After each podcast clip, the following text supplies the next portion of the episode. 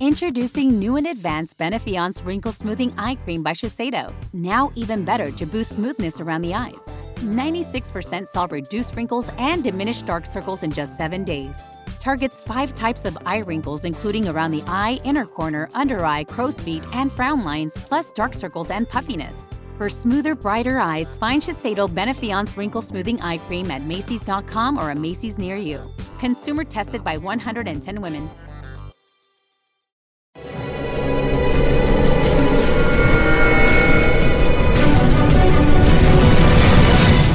Documental.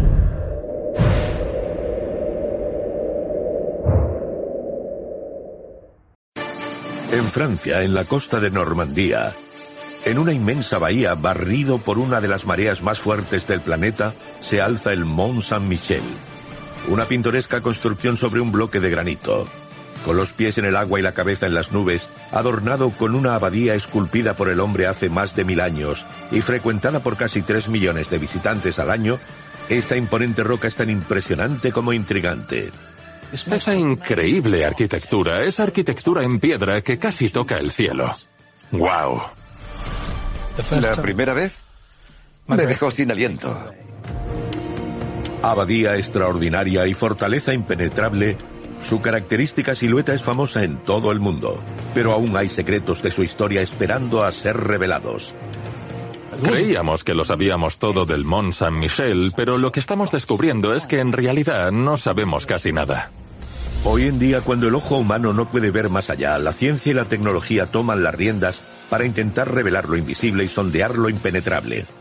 Podemos captar la imagen del interior de la columna sin cavar o perforar.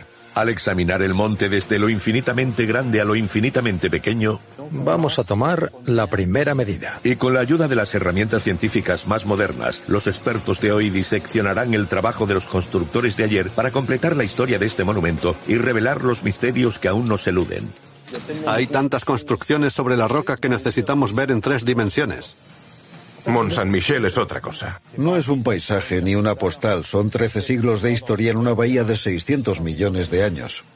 Al investigar las profundidades de esta imponente estructura erigida a lo largo de mil años de sucesivas capas de construcción, podemos entrar en las entrañas de un monte de 500 millones de años y examinar su inmensa bahía, declarada Patrimonio de la Humanidad por la UNESCO y sometida a la marea más potente de Europa.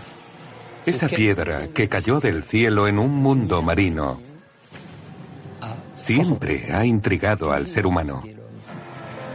¿Qué esconden las piedras de esta pintoresca abadía? ¿Qué nuevos descubrimientos nos permitirán entender el secreto de su resistencia cuando se enfrentó al conflicto más largo y violento de Francia? Desde el punto de vista de la estrategia militar, la combinación arquitectónica es particularmente notable. ¿Cómo apareció una roca en medio de esta bahía infinitamente llana? ¿Y qué amenazas afronta ahora? Si no estuviera el mar, sería dramático. En 35 o 40 años el monte se habría unido al continente si no se hubiera hecho nada. Historia, ciencia, construcción. Examinado como nunca antes, el Mont Saint-Michel se revela al fin a todos los niveles.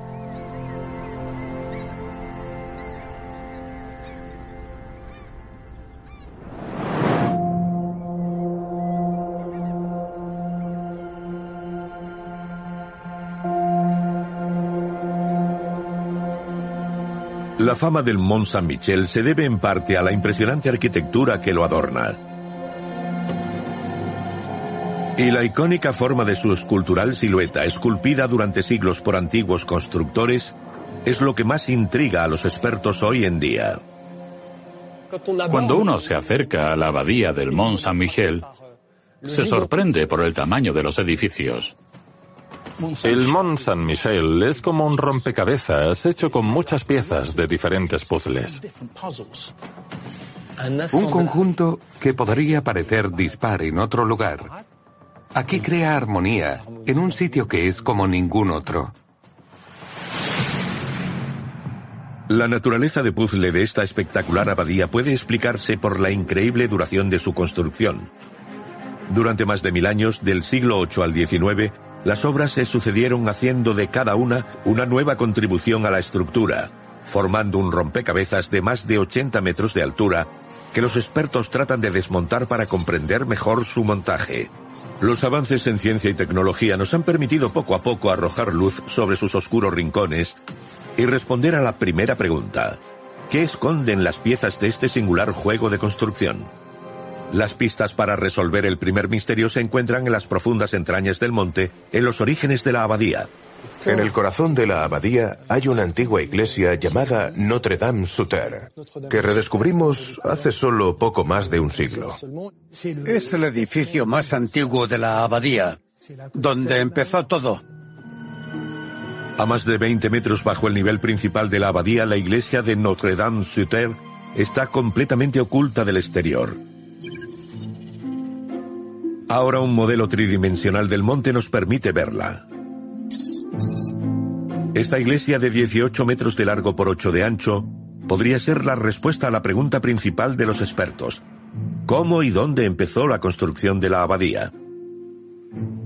Actualmente solo se accede a esta antigua capilla durante escasas visitas guiadas.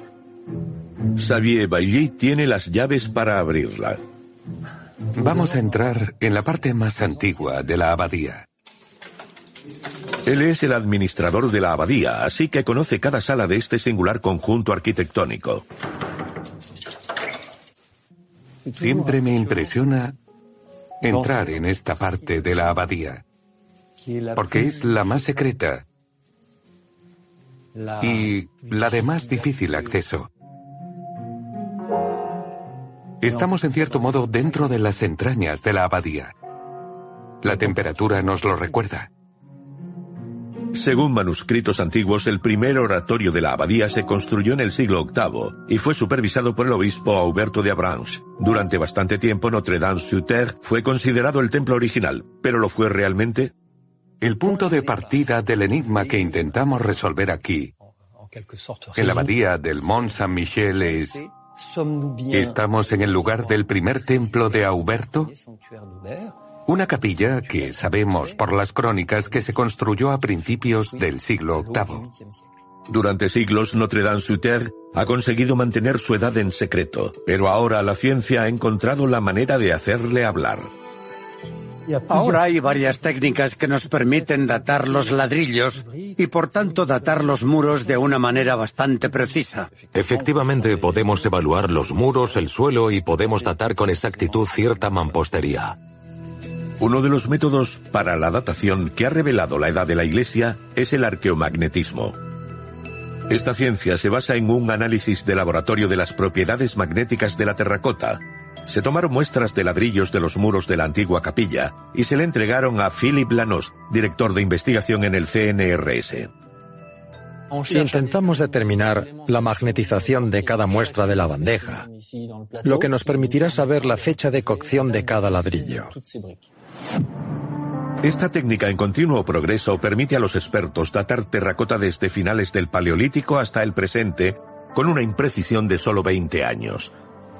Para entender mejor cómo los científicos pueden usar estas muestras para descifrar el misterio de la construcción de la capilla, hay que examinar el interior de los ladrillos a nivel microscópico. Vamos a tomar la primera medición. La fecha de cocción de los ladrillos está grabada en su composición. Esto se debe a un fenómeno sencillo pero fascinante. El barro contiene partículas ferromagnéticas. Antes de la cocción esas partículas no están fijas en un punto. Apuntan al norte y se inclinan hacia la superficie de la Tierra dependiendo del campo magnético, exactamente igual que la aguja de una brújula. Ese campo magnético evoluciona lentamente a lo largo del tiempo, así que las partículas cambian de posición dependiendo de la época y el día de su cocción quedan inmovilizadas. Así que su posición indica para la eternidad la época de su cocción y por tanto su edad. Y finalmente obtenemos la inclinación media, la declinación y la intensidad magnética de la muestra evaluada. La intensidad media calculada de todas las muestras tomadas de Notre Dame-Souter demuestra que la fecha debe estar entre el 950 y el 960 de nuestra era. Al examinarla de un modo que era imposible hasta hace pocos años, la iglesia escondida de Notre Dame-Souter ha revelado su edad. Data del siglo X y no del VIII como pensaban muchos expertos. Esta revelación les permite corregir la fecha en la que empezó la construcción de la abadía. Gracias a esa datación, esta pequeña iglesia del siglo X ha revelado mucho más sobre sí misma. No es de la época de San Auberto. Notre Dame Suter es la segunda construcción cronológicamente hablando. Es sin duda una iglesia que sustituyó al primer santuario. Por tanto, Notre Dame Suter es la segunda pieza en este juego de construcción, pero sigue siendo el descubrimiento más antiguo hasta ahora. Después de su construcción, otros edificios fueron acumulándose a lo largo de los siglos. Para acoger a una creciente afluencia de peregrinos, los constructores de la Edad Media hicieron edificaciones cada vez más ambiciosas y altas. El Mont Saint-Michel es básicamente una roca en el mar, sobre la cual se construyó toda una abadía. Las abadías suelen construirse en terreno llano, pero en el Mont Saint-Michel eso no era posible. La parte alta de la roca medía unos 30 metros. Aún así, los monjes querían una iglesia de 80 metros de largo. Por eso decidieron, cosa que fue una locura, construir una meseta artificial gigante a 80 metros de altura en lo alto del Mont Saint-Michel. El objetivo de este edificio es reunir en tres niveles lo que sería horizontal en otro lugar. La gente no siempre se da cuenta de que cuando viene al Mont Saint-Michel, está caminando sobre bóvedas y sobre un vacío. La estrechez del monte obligó a los constructores a superponer edificios en lugar de alinearlos unos junto a otros. Para construir una nueva iglesia, tuvieron que diseñar un sistema de cimientos adaptados a la ubicación. En el oeste, se apoyaron en la antigua iglesia, Notre Dame Souter, en el este y el sur construyeron criptas en la ladera para soportar la inmensa estructura del edificio. La ingeniería del Mont Saint-Michel es absolutamente asombrosa, porque además se le han añadido muchas cosas. Y no solo estás construyendo un templo, lo estás haciendo en lo alto de una peña, en medio del mar. En esta arquitectura podemos ver la genialidad del hombre con una altura además increíble para los constructores del siglo XIII. Se habla mucho de la construcción del Mont Saint-Michel, de diferentes etapas. Y a lo largo de la historia se han ido haciendo añadidos, se han caído partes, algunas se han mantenido y se ha construido sobre lo anterior. Incendios, derrumbes. A lo largo de 11 siglos de construcción, la abadía no estuvo a salvo de las catástrofes. Y ese juego de construcción y de construcción complica el trabajo de los historiadores, pero también lleva a nuevas revelaciones. Cada derrumbe esconde una pista crucial sobre la historia de la abadía, como una zona de esta iglesia románica llamada el coro. En el siglo XV el coro se derrumbó, así que los monjes lo sustituyeron por un llamativo coro gótico. Yves Gallet, experto en arquitectura gótica, ha descubierto recientemente que este coro ocultaba información que transformaría la historia arquitectónica del monte. Estamos en el ábside de una iglesia de finales de la Edad Media. En general, parece de su época, pero si nos fijamos en los detalles, toda la arquitectura parece más antigua o hace referencia a modelos más antiguos que los de la época en la que fue construida esta parte de la iglesia.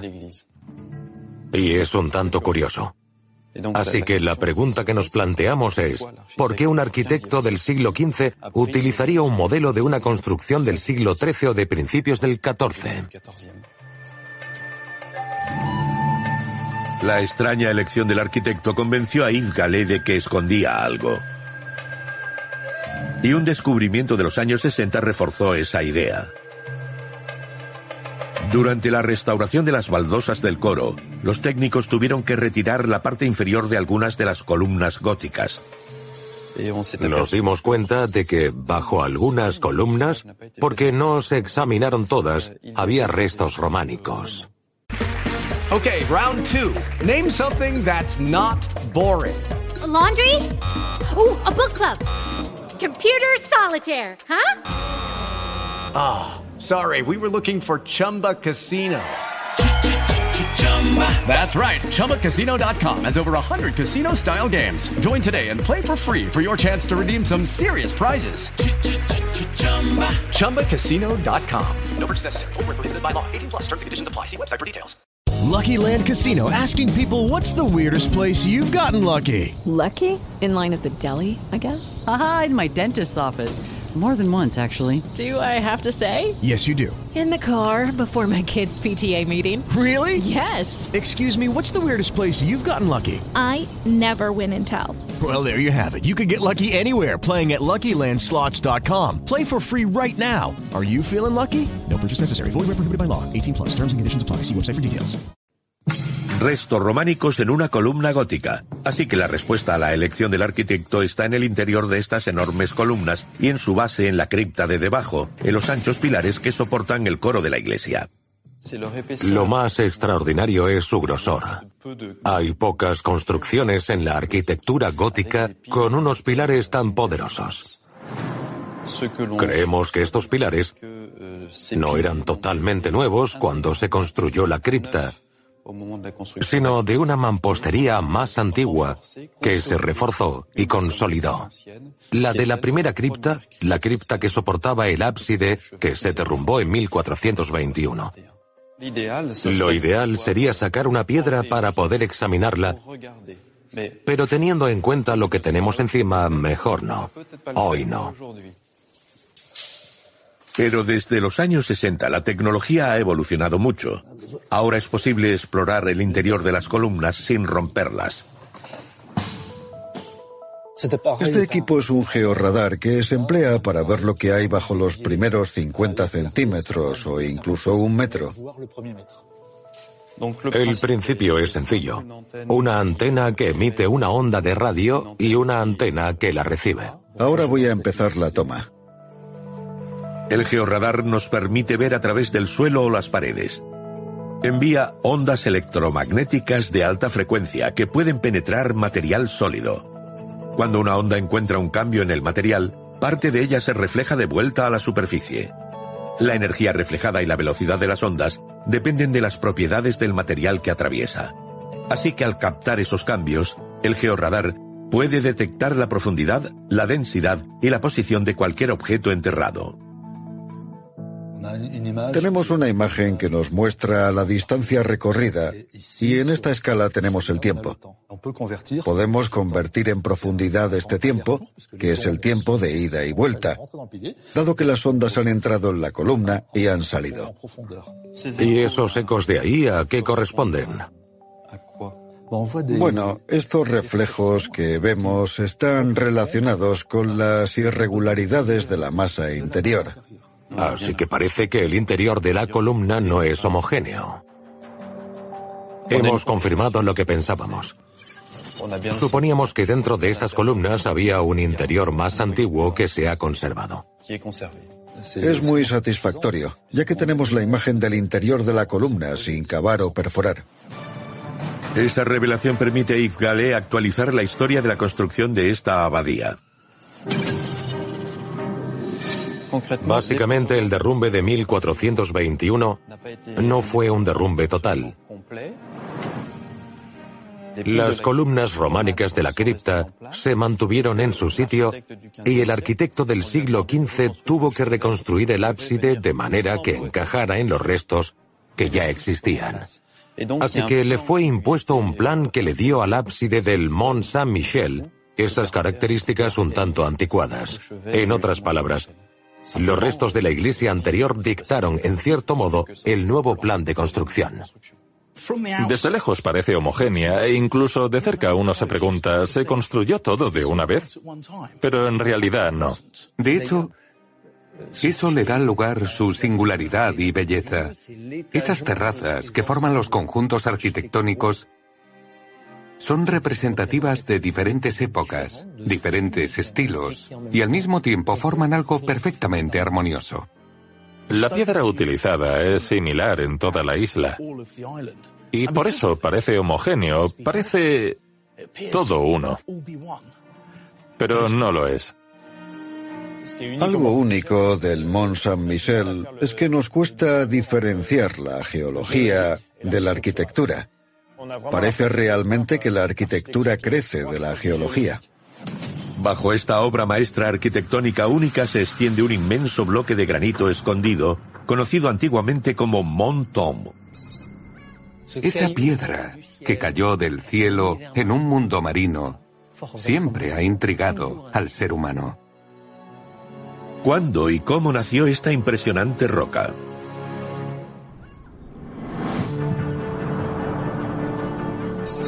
La auténtica esencia del Mont Saint-Michel es este granito. Si datamos estas rocas, veremos que tienen de 540 a 550 millones de años. Este monte nacido hace millones de años no vino del cielo.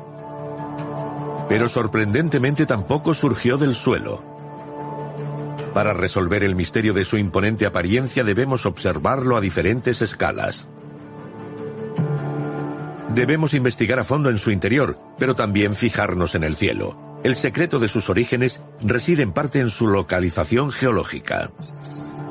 Con la ayuda de imágenes de satélite podemos reubicar el monte.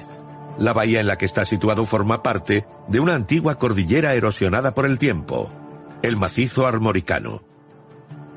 El Mont Saint-Michel forma parte del macizo armoricano, esas montañas eran tan altas como los Alpes o el Himalaya, pero la cordillera ya no existe debido a la erosión. No hay ningún relieve a nuestro alrededor. No se puede esquiar en Normandía o Bretaña. ¿Y por qué el Mont Tom es aún visible? La respuesta a esta pregunta se encuentra en la extraordinaria formación de las rocas. Hace 550 millones de años, esta roca estaba en estado líquido. Era una burbuja gigante de magma fundido a más de mil grados, directa desde las entrañas de la Tierra. Los geólogos decimos que es una roca magmática, así que el nombre lo dice, significa que es una roca que procede del magma. Es lo que llamamos roca plutónica o intrusiva. Significa que esas rocas de magma fundido aparecieron en la corteza terrestre. Así que era una burbuja de magma que subió por la corteza terrestre, pero no llegó a la superficie. Cuando llegan a la superficie se crea un volcán. Pero en este caso se quedó bajo la cordillera. Hay que entender que bajo esas cordilleras la corteza terrestre está arrugada, así que hay pliegues que evitan que el magma salga a la superficie. Atrapada en las raíces del macizo armoricano, esa enorme burbuja de magma se enfrió hasta convertirse en un bloque de granito sólido, pero la cordillera que la rodeaba estaba compuesta de una roca llamada esquisto. Esa diferencia entre los dos minerales explica cómo desaparecieron las montañas mientras que el Mont Saint-Michel sobrevivió. A nivel microscópico descubrimos que el granito del monte está compuesto de cristales de cuarzo, feldespato y mica, lo que le da una resistencia extraordinaria. El esquisto de la bahía está formado por capas de sedimento más blandas que se erosionaron con el tiempo. El resto del terreno se fue erosionando y de repente apareció esa especie de pilón en medio del mar. Poco a poco la erosión fue destruyendo la zona circundante y apareció esa roca procedente de las profundidades de la Tierra entre dos islas vecinas, la isla de Tombelaine, que está situada justo detrás, y el Mont Dol, que hoy en día está más tierra adentro en el lado bretón. Desde el principio de su creación, el Mont Saint-Michel se ha distinguido por su increíble resistencia. Incluso después de haber sido esculpido por el hombre, continuó resistiendo el paso del tiempo, convirtiéndose en una formidable fortaleza militar. Pese a su situación en primera línea de las invasiones inglesas desde la Edad Media, el Mont Saint-Michel jamás cayó en manos invasoras y se convirtió en la última fortaleza francesa en la costa de Normandía. El Mont Saint-Michel y el propio San Miguel simbolizan la resistencia. Se convirtió en el emblema de Francia durante las últimas fases de la Guerra de los Cien Años, porque fue el único lugar fortificado de Normandía que resistió con éxito a los ingleses. Los ingleses intentaron tomar el Mont Saint-Michel dos veces y las dos fallaron. Por eso estaba considerado como una fortaleza inexpugnable. Ahora las investigaciones de las fortificaciones del monte están dando pistas sobre la historia de su estrategia militar. Los investigadores quieren resolver un antiguo misterio. ¿Cómo es posible que este monte aislado con solo una pequeña fuerza militar resistiera a algunos de los ataques más violentos y largos de la historia?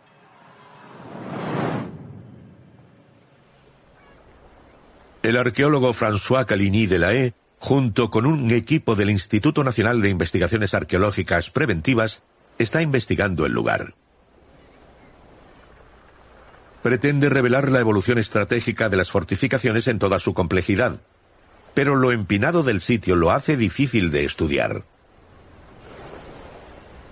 El Mont Saint-Michel ha tenido una historia llena de incidentes, pero es muy difícil de comprender porque el lugar tiene una topografía extremadamente compleja. Hola. Por mí está bien. Solo tenemos una visión cartografiada de cómo podría ser un pueblo tradicional, pero necesitamos una visión tridimensional. Hay tantas construcciones erigidas en la roca que el lugar es extremadamente difícil de comprender. Como la mayoría de arqueólogos, François trabaja sobre el terreno a escala macroscópica. Suele trabajar con información extraída del estudio de antiguos documentos o descubierta a simple vista durante las excavaciones pero hoy está trabajando con un equipo de operadores de drones. ¿Puedes subir? Y ha cambiado su nivel de observación. Ahí, se ve muy bien. Ahora François puede examinar la evolución de las murallas en detalle. Una evolución que, igual que la historia de la abadía, se escribió a lo largo de varias etapas y siglos. Durante mucho tiempo pensamos que el Mont Saint-Michel no necesitaba fortificaciones, porque estamos en un lugar protegido de manera natural por el mar, que cubre la bahía dos veces al día, y por las empinadas pendientes de la roca. Pero esa roca era bastante vulnerable, al menos al principio, porque el pueblo no estaba protegido por las murallas. Solo estaba protegido por empalizadas. Y en 1204, las tropas bretonas, aliadas del rey de Francia, Felipe II Augusto, consiguieron entrar en el pueblo y le prendieron fuego, y a la abadía también. Sacaron las conclusiones necesarias. El Mont Saint-Michel invirtió en sus murallas, aumentó su protección. En el siglo XIII la empalizada fue sustituida por murallas de piedra.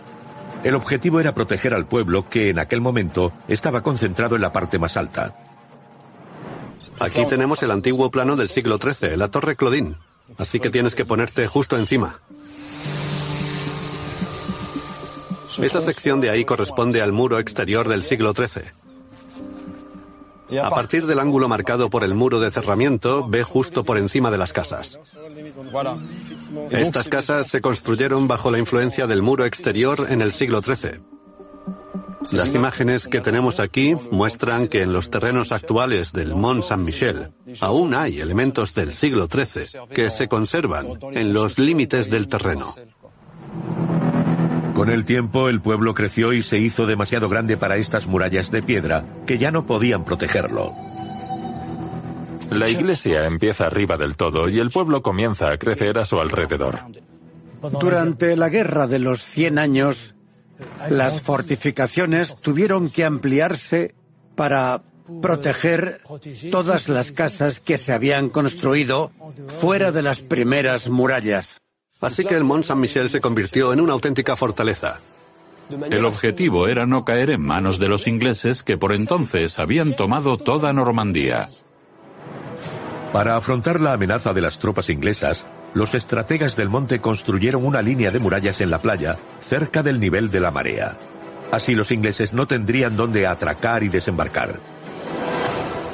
El Mont Saint-Michel mejoró sus defensas. Llevó sus murallas hasta abajo, así que prácticamente tocaban el mar.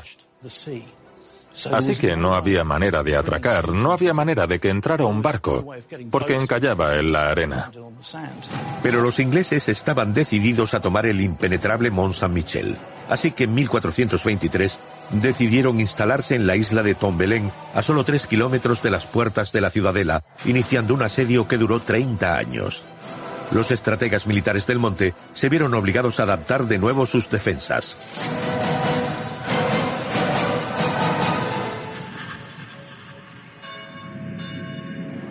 Los ingleses estaban cerca, justo ahí al lado, en Tombelain.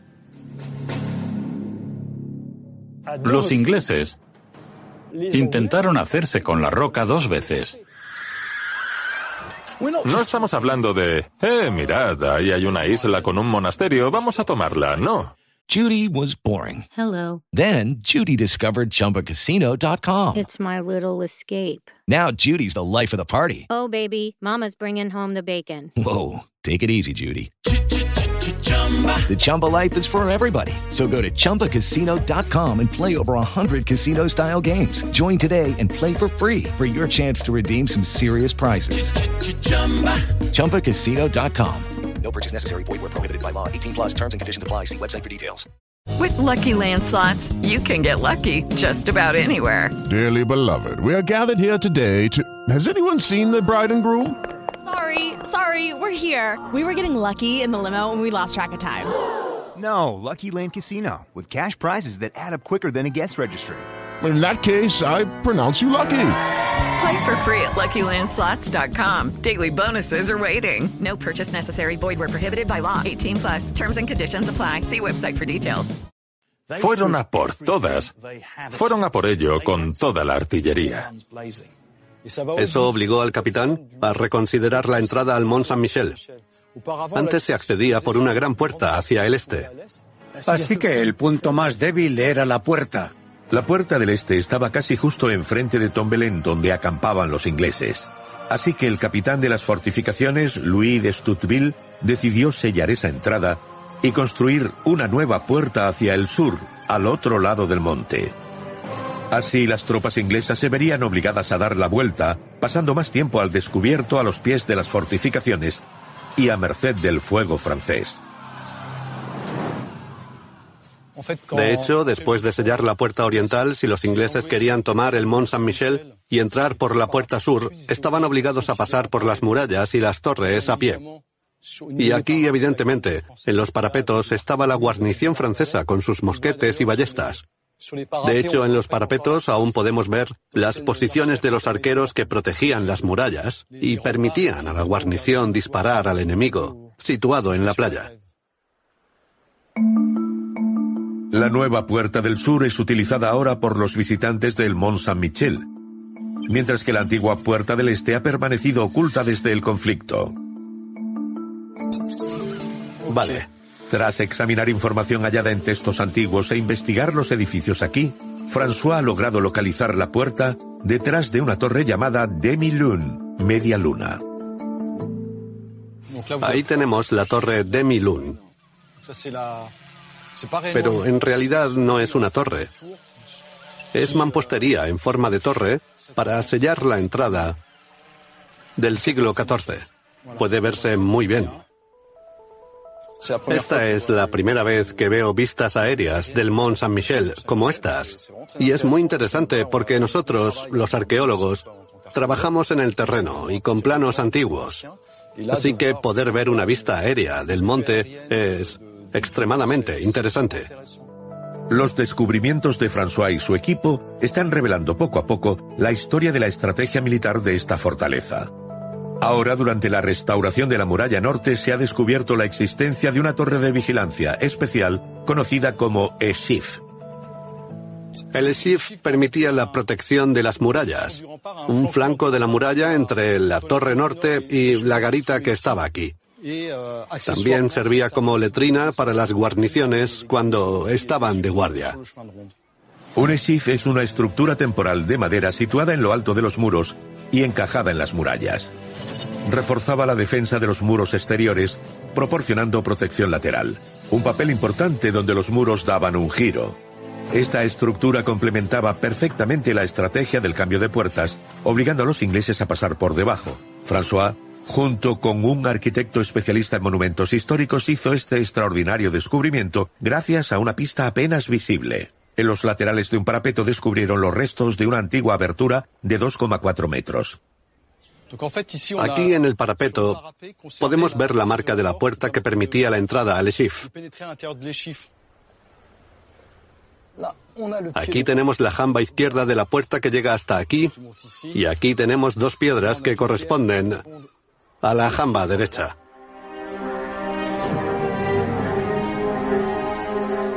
Estos detalles parecen diminutos comparados con la inmensa escala del monte, pero son pistas importantes en la investigación para entender la estrategia de defensa de la isla. En lo que respecta a la estrategia militar, todo estaba bien pensado en el Mont Saint-Michel. La manera en la que las fortificaciones están unidas a las de la abadía, la combinación y evolución arquitectónica es particularmente notable aquí. Los estrategas del Mont Saint-Michel adaptaron sus defensas para hacer frente a las distintas amenazas a lo largo de los siglos. Pero también se beneficiaron de una extraordinaria protección natural. El mar.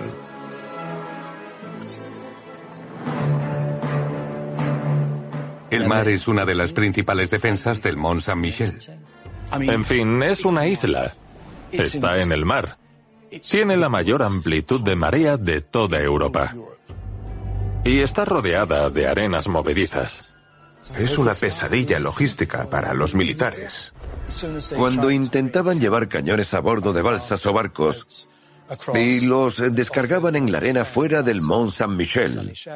Tardaban mucho tiempo. La marea empezaba a subir de nuevo y perdían sus cañones y tenían que partir de nuevo. Era una tarea imposible. Cuando llegaban, tenían que dar la vuelta porque subía la marea. El origen de esas arenas movedizas son sedimentos sueltos arrastrados a la bahía por el movimiento de la marea. Pero aquí en el mar que rodea al Mont Saint-Michel, el fenómeno natural de la marea se expresa de un modo muy inusual. La marea del Mont Saint-Michel es una de las cinco más grandes del mundo, con una diferencia de 15 metros entre marea alta y baja. La carrera de marea es la diferencia entre la marea más baja y la más alta. 15 metros es muchísimo, difícil de imaginar. De nuevo, gracias a las imágenes de satélite y a la localización del monte en medio de la bahía, podemos entender el origen de esas extraordinarias mareas. Aquí estamos en el mar del Canal de la Mancha, que es un cuello de botella muy particular que crea mareas que se manifiestan aquí de modo sin par. Es uno de los pocos lugares del mundo donde hay una alineación de tierra, sol y luna que genera una marea que da forma a este paisaje y llena al Mont Saint-Michel de sedimento. Estas mareas únicas transportan el sedimento que crean las arenas movedizas alrededor del monte. Para descubrir el secreto de cómo se forman las arenas movedizas, el experto hidráulico Román Degue va acompañado de Sylvie, una de las guías oficiales de la bahía. Los guías son las únicas personas autorizadas a acercarse a las arenas movedizas. Las arenas movedizas suelen encontrarse en ríos, en los márgenes del río y en los antiguos lechos de río. Para provocar el fenómeno de las arenas movedizas, el equipo tiene que añadir algo de energía. Ahí está bien. Mira, va rápido. Tenemos esa idea de un pobre viajero o turista engullido por las arenas movedizas. Pero eso es falso. No puedes hundirte completamente en las arenas movedizas debido a la flotabilidad. Puedes hundirte como mucho hasta la cintura. El problema es seguir atrapado cuando sube la marea. La acción de las arenas movedizas puede explicarse por su estructura. Indetectable desde la superficie, hay que investigar sus profundidades para revelar sus secretos. La estructura está hecha de finas capas de barro, agua, arena y sal. Cuando se aplica presión y energía en la superficie, las capas ceden, el agua escapa y la arena se solidifica en torno a lo que se haya hundido. Ahora hay que conseguir que vuelva el agua alrededor de los tobillos y las piernas para salir. Pero el sedimento suelto que forma estas arenas movedizas también presenta un peligro para toda la bahía, debido a los bancos de arena que se mueven cada vez más cerca del monte.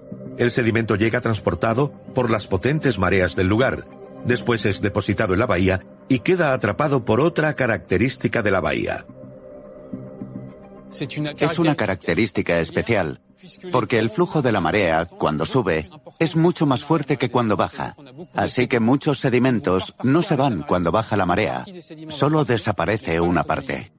Así fue como empezó a llenarse la bahía hasta tener este aspecto, y con cada marea hay más capas.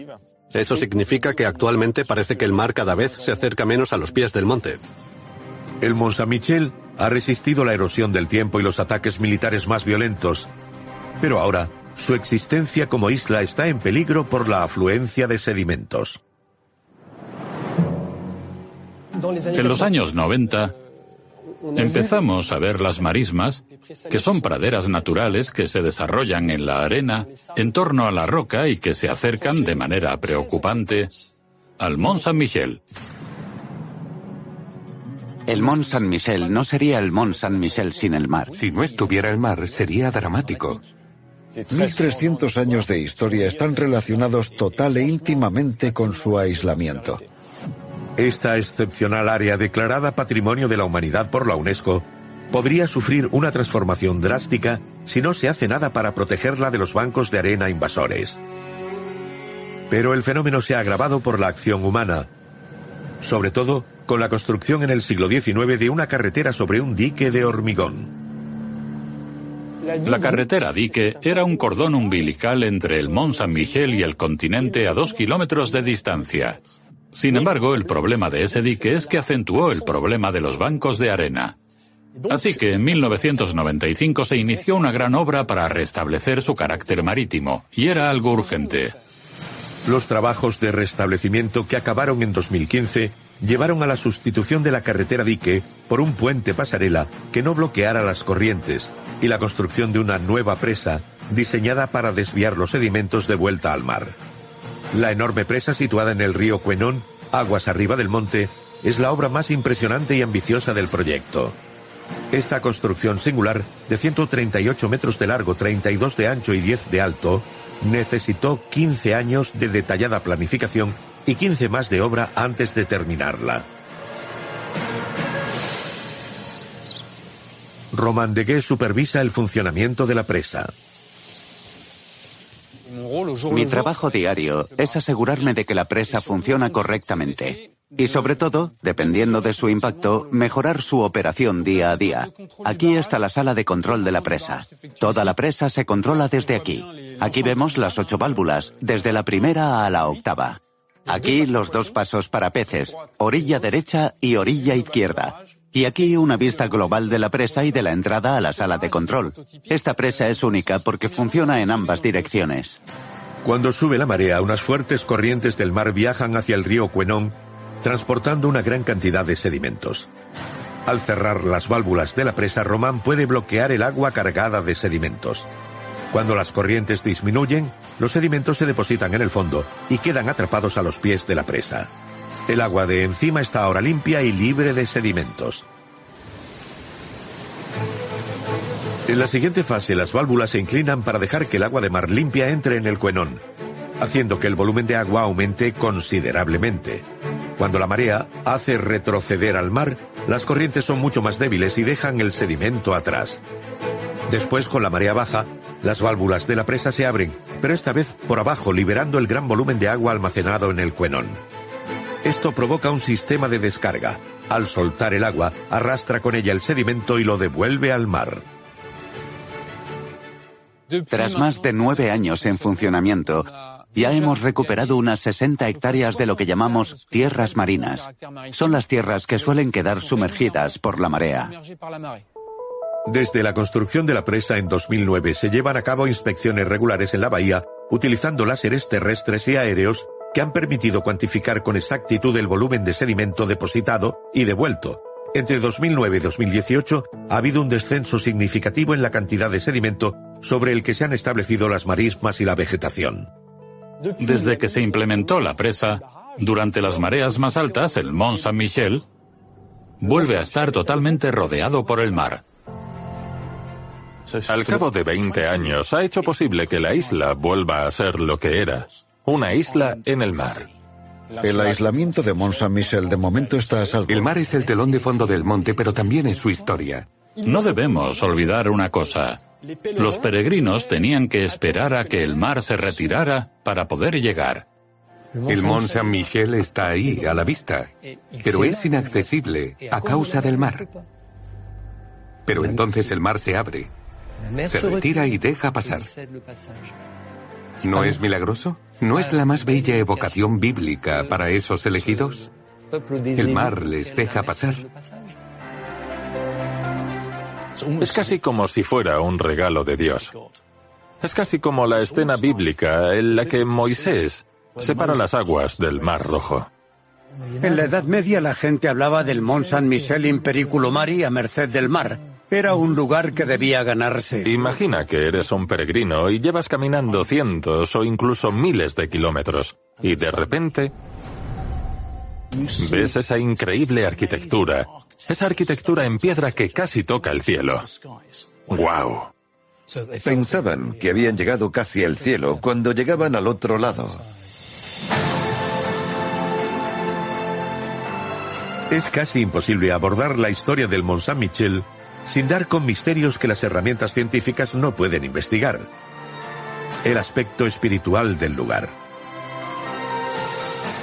Pero ahora esa característica del lugar es abordada también por los expertos, que hace poco empezaron a investigar la leyenda de la fundación de este monte sagrado dedicado al arcángel San Miguel.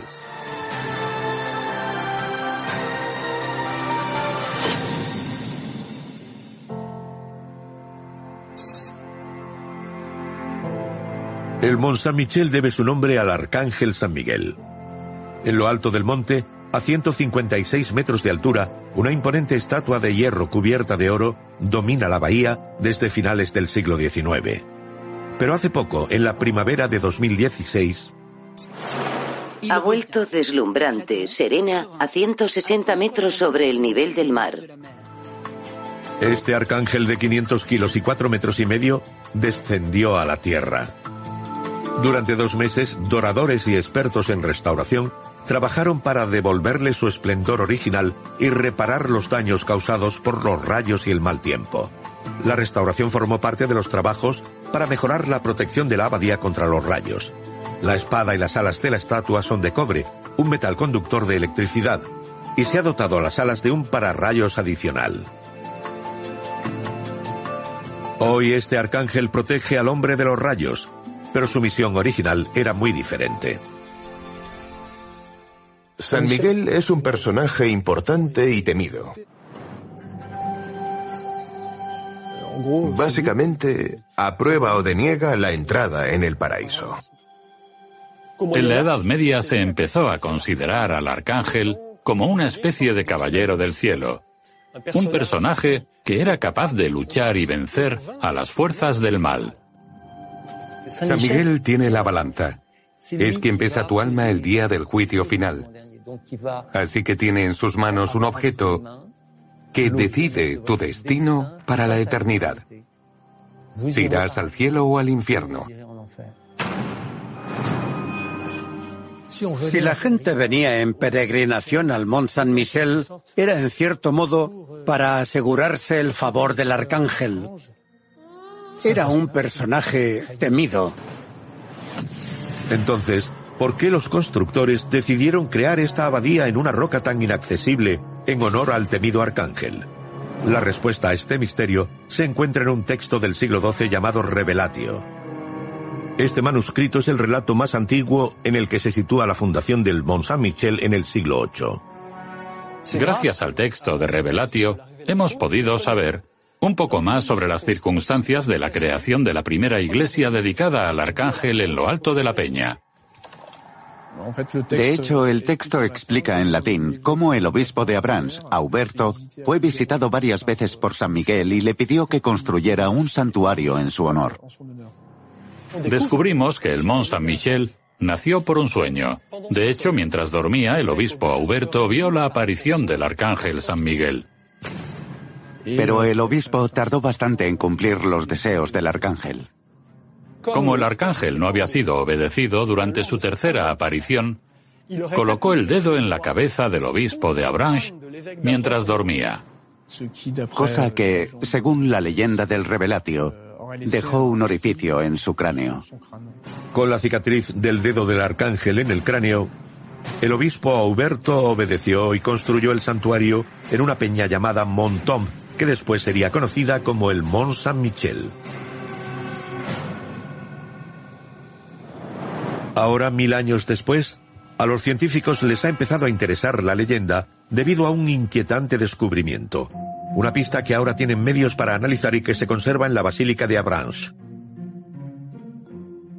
A principios del siglo XI se encontró un cráneo con un agujero. Voy a sacar el cráneo de San Auberto de su relicario. San Auberto también es conocido por ser el fundador del Mont Saint-Michel. La particularidad de este cráneo humano es, evidentemente, la perforación que tiene en el parietal derecho y que se interpretó como el resultado de la tercera aparición de San Miguel a Huberto.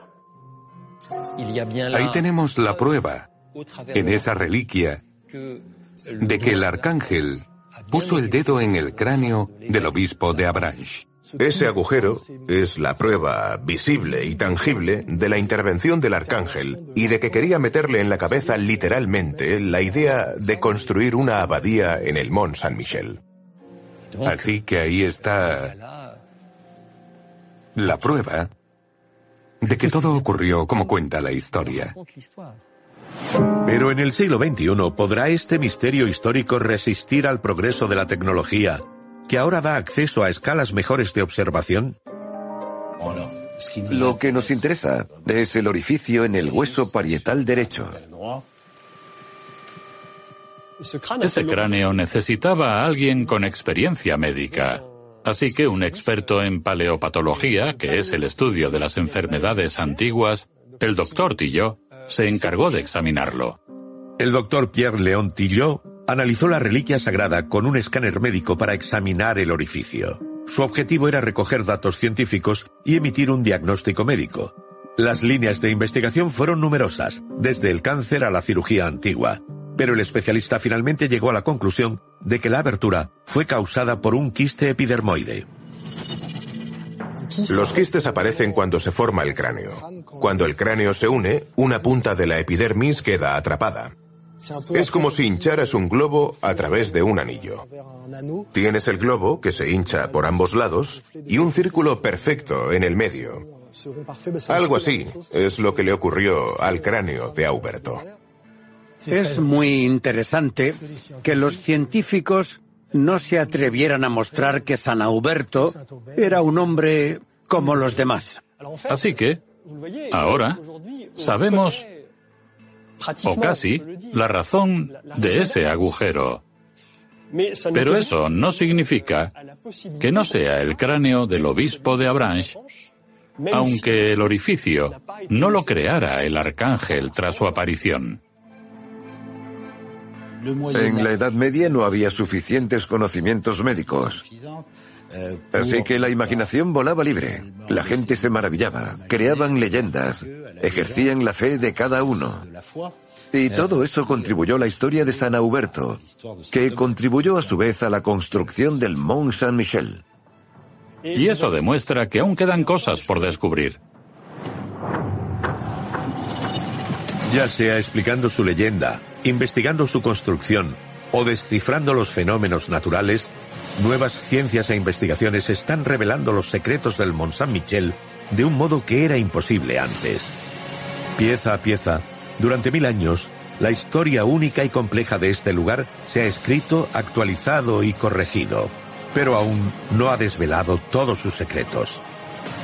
¿Qué queda por descubrir en el Mont Saint-Michel? ¿Lo sabemos todo del Mont Saint-Michel? Quizá no. Es difícil saber lo que queda por descubrir cuando no sabemos lo que vamos a encontrar. Nos sorprende descubrirlo porque tenemos la sensación de haberlo visto ya muchas veces. Es obvio que no lo sabemos todo de Mont Saint-Michel. Y puede que nunca lo sepamos. Estamos en presencia de un monumento extremadamente conocido, visitado y popular, pero con un lado misterioso. No sabemos casi nada. Cada vez que se mueve una piedra, cada vez que se cae un árbol, descubrimos algo nuevo sobre esta extraordinaria isla. Existe desde hace 1300 años y este lugar seguirá siendo mágico mucho después de que nos hayamos ido.